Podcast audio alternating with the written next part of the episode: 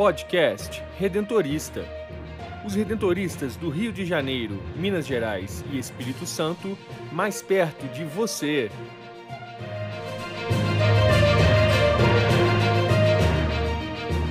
Olá, está começando mais um podcast redentorista da província do Rio. Eu sou Rafael Bertante e no episódio de hoje, a jornalista Brenda Mello conversou com o padre Araújo sobre os seus 60 anos de sacerdócio. Reavivando a memória redentorista, falamos sobre a passagem dos missionários redentoristas pela cidade de Congonhas. E a família redentorista continua sendo o tema do quadro Espiritualidade Redentorista, com o superior da província do Rio, Padre Nelson Antônio Linhares.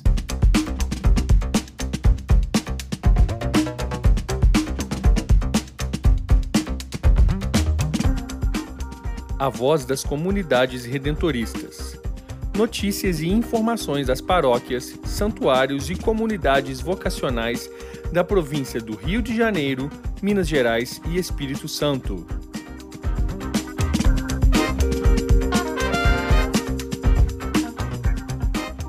No dia 8 de julho, o padre Ergo Dias de Araújo, missionário redentorista da província do Rio, completou 60 anos de sacerdócio e celebrou uma cativante caminhada missionária na congregação, trilhada com fidelidade nos passos do Redentor. Conheça um pouco de sua história vocacional através deste depoimento do próprio jubilar. Deus me seduziu. 60 anos de sacerdócio. Houve um profeta, seu nome Jeremias, que costumava dizer: Deus me seduziu e eu deixei-me seduzir por Deus. As pessoas chamam isso de vocação. Deus também me seduziu e eu deixei-me seduzir por Ele. Assim começou meu chamado à vida religiosa. A sedução divina se fez através da família. Meus pais eram religiosos e atuantes na comunidade local. A mãe, zeladora do apostolado da oração, e o pai, da Irmandade do Santíssimo. Nesse ambiente de religiosidade e participação, frequentei a catequese paroquial, recebi a primeira comunhão e a crisma. Participei da pastoral da juventude, que na época chamava-se Cruzada Eucarística, ligada ao apostolado da oração. Fazia também parte do grupo de acólitos, que auxiliava o pároco nas celebrações em latim. Um belo dia, o pároco, certamente inspirado por minha mãe, me fez a seguinte pergunta: Você quer ser padre? Sem pensar, respondi: Quero. Logo ele escreveu para seus amigos redentoristas do Bom Jesus em Congonha do Campo. Não demorou muito, veio a resposta com data marcada de entrada no seminário, levando enxoval completo. Assim, entrei para o seminário em 1949, no meio do ano. Começaram os desafios. O primeiro foi a saudade dos pais e irmãos. Na época, os seminários funcionavam em regime de internato e não havia férias em casa. Quando a saudade apertava, escrevia para me buscar, mas as cartas eram retidas. O sócio do diretor, um holandês risonho e amável, padre Leonardo, consolava os saudosos explicando que a saudade passaria logo. Orientava-nos para escrever cartas contando como era a vida no seminário. os estudos, os jogos, os passeios, os dias de festa, de música, de teatro, de filmes, etc., mostrando a alegria da vida no seminário. Com isso, a saudade durou pouco. Para mim, o noviciado representou outro desafio devido às constantes mortificações e disciplina austera. Achei que não aguentaria a vida religiosa. Procurei meu confessor, Padre Pascoal, redentorista, e expus minhas dúvidas. Ele explicou que o noviciado era tempo de provação depois a vida seria bem mais leve. E meu coração se aquietou. Desafio mesmo veio depois, com a transformação da vida consagrada, saindo do isolamento em que vivíamos para a abertura promovida pelo Concílio Vaticano II, rejuvenescendo a Igreja e renovando a vida consagrada. Com isso, a vida dos religiosos sofreu forte abalo e muitos saíram. Contudo, Deus continuou me seduzindo, levando-me a superar mais esse desafio e a manter a perseverança. Ao Redentor, que me chamou para segui-lo, e à congregação redentorista, que me acolheu com alegria, eterna gratidão. Revendo a caminhada desses 60 anos de vida presbiteral e redentorista, sou tomado pela alegria de seguir os passos de nosso fundador, Santa Afonso Maria de Ligório. A essas alturas da vida, não parei de tudo. Continuo ajudando na pastoral e na orientação. Alguns líderes de grupos, tempos atrás, solicitaram-me textos, mensagens para refletirem em suas reuniões. Então, comecei a escrever. Nunca pensei em editar livros, mas acabei de lançar o terceiro. Palavra que ilumina a vida e aquece o coração. São reflexões, seguindo a rica e bela liturgia da Igreja. O livro de 441 páginas, além de alimentar a vida interior, pode ser usado como catequese de adultos.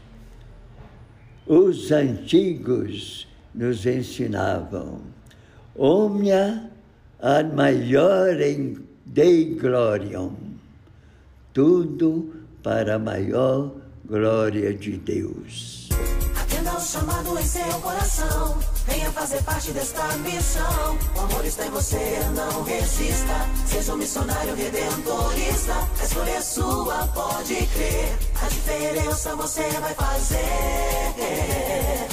Muitas vidas.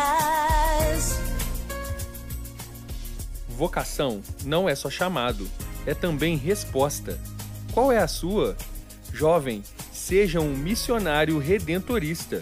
Informações pelo WhatsApp vocacional 31 99979 3523.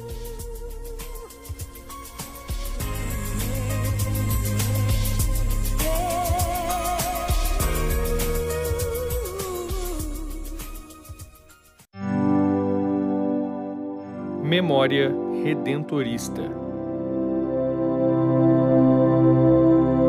47 anos, a província do Rio deixava as atividades na cidade de Congonhas, Minas Gerais. Eu me chamo Rafael Bertante, sou historiador da província do Rio e no Memória Redentorista de hoje vamos relembrar a passagem da província do Rio pela cidade de Congonhas. A relação da congregação redentorista com Congonhas é bem antiga. Em 1893, quando Dom Silvério escreveu à congregação solicitando a vinda de missionários para atuar em sua diocese, ofereceu como campo de atuação Juiz de Fora e Congonhas. Naquele primeiro momento, os redentoristas optaram por fundar a primeira comunidade do Brasil na cidade de Juiz de Fora, mas Congonhas ainda permanecia como uma possibilidade. E isso se concretizou em 15 de novembro de 1923, quando o padre Sebastião Dorristen, o padre Lucas Verger e o irmão Gregório Muders partiram para Congonhas. Lá, ocuparam o antigo colégio, antes habitado e administrado pelos padres lazaristas e pelos educadores irmãos maristas. O trabalho por lá foi intenso.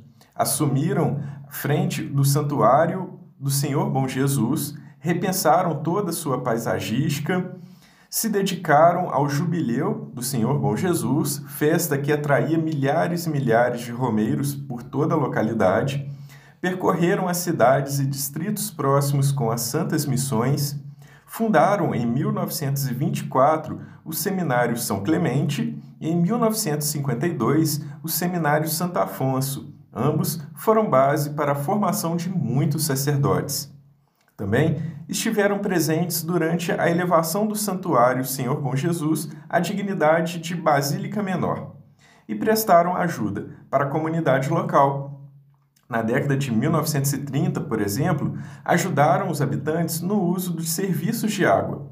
Em 1938, ajudaram com a emancipação do município e lá construíram o Cine Leon e a Rádio Congonhas.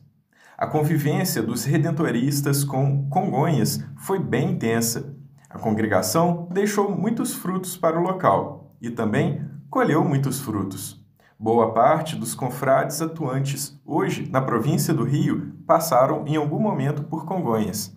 Mas tudo tem seu momento. Em 1975, a província precisou deixar o município para prosseguir com novas missões. Dessa passagem ficaram ótimas memórias, ensinamentos e, é claro, a evangelização. Assim eu me despeço de vocês. Até a próxima! Espiritualidade, fé e devoção à luz do carisma redentorista.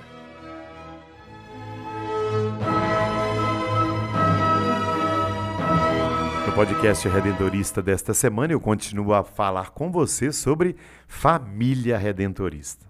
Já vimos em nosso encontro passado que, além da congregação redentorista, fundada por Santo Afonso, nós temos dezenas de congregações que vivem a espiritualidade redentorista, tanto masculinas como femininas, como também leigos e leigas, que são chamados então de família redentorista porque estão unidas a partir do carisma e da missão. Qual a importância dessa família redentorista? Ora, a imensa variedade desses institutos demonstra a riqueza do carisma afonciano, que continuamente atrai e inspira novos seguidores, capaz de expressar com criatividade esse carisma.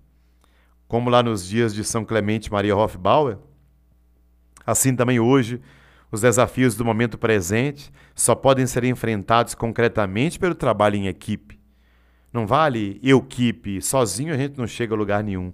É justamente a cooperação entre homens e mulheres no ministério pastoral, que não é apenas para organizar né, o trabalho, mas é um sinal de compromisso com o reino. E essa dedicação generosa de tantas mulheres e homens para anunciar a copiosa redenção tem dado frutos. E, ao mesmo tempo, o compromisso mútuo de comunidades dedicadas à promoção espiritual e social. Os diversos modos de viver o carisma redentorista podem enriquecer e expandir novas perspectivas. Nesse sentido, a família redentorista responde ao apelo que a igreja tem feito aos institutos de vida religiosa para que vivam uma espiritualidade de comunhão. Para promover isto, porém, é indispensável uma consciência crescente dos mútuos vínculos que motivam né, para um trabalho concreto. São várias os grupos. O primeiro grupo é a Ordem do Santíssimo Redentor, criada pela Beata Maria Celeste Crosta Rosa, que foi criada um ano antes, 1731, também lá na Itália. São irmãs é, contemplativas de vida de clausura. Existe até hoje, aqui no Brasil, nós temos na cidade de Itu, em São Paulo. E também, fora do Brasil, nós temos é, algumas casas dessas religiosas. De vida ativa, nós temos é, também várias congregações, especialmente femininas. Nós temos as Mensageiras do Amor Divino, por exemplo, em Aparecida, um trabalho bonito com os missionários redentoristas no santuário e também né, um trabalho dedicado aos mais pobres. Temos as Oblatas do Santíssimo Redentor, que trabalham com mulheres prostituídas. Tem um caso em Belo Horizonte, no Rio de Janeiro, também segue a espiritualidade redentorista. Além de um número grande de congregações masculinas e femininas que têm aí a espiritualidade redentorista no seu eixo. Mas temos também os missionários leigos redentoristas, que são um grupo de leigos que participam de nossas paróquias e santuários e querem conhecer e viver a espiritualidade redentorista como leigos, não como consagrados, padres ou irmãos. Então, toda a comunidade nossa tem um grupo de missionários redentoristas, leigos, né, que se encontram, são acompanhados por um confrade, padre ou irmão, vão conhecendo a espiritualidade redentorista e colocando-a em prática na sua vida. Temos também oblatos, que são aqueles que recebem esse título porque são benfeitores da congregação, porque colaboraram com algum confrade, com alguma casa, né, com benfeitorias, com gestos de caridade e de solidariedade, então são reconhecidos como oblato. Nós temos Jumiri, Juventude Missionária Redentorista, são jovens que também participam de nossas paróquias e comunidades. E também querem viver a espiritualidade redentorista. Temos ex-seminaristas redentoristas que participaram da nossa formação, saíram do seminário, grande parte formou família, se casou, tem filhos, mas querem continuar a viver a espiritualidade redentorista em suas vidas como ex-seminaristas. Portanto, também temos esse. Enfim, são vários que fazem parte aí da família redentorista, para dizer que o nosso carisma é aberto para ser vivido não só por nós padres e irmãos consagrados, mas também por outros que queiram conhecer, amar e viver o Cristo Redentor. Eu fico por aqui, deixando um grande abraço para você e a benção de Deus para a sua vida. Amém.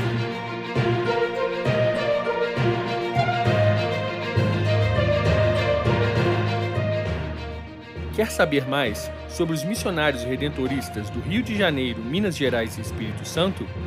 Acesse o site www.provinciadorio.org.br e siga-nos nas redes sociais: Facebook, Instagram e Twitter, arroba Província do Rio, e no YouTube, Província do Rio Oficial. Conecte-se com a nossa província. Queremos você sempre presente na grande família redentorista.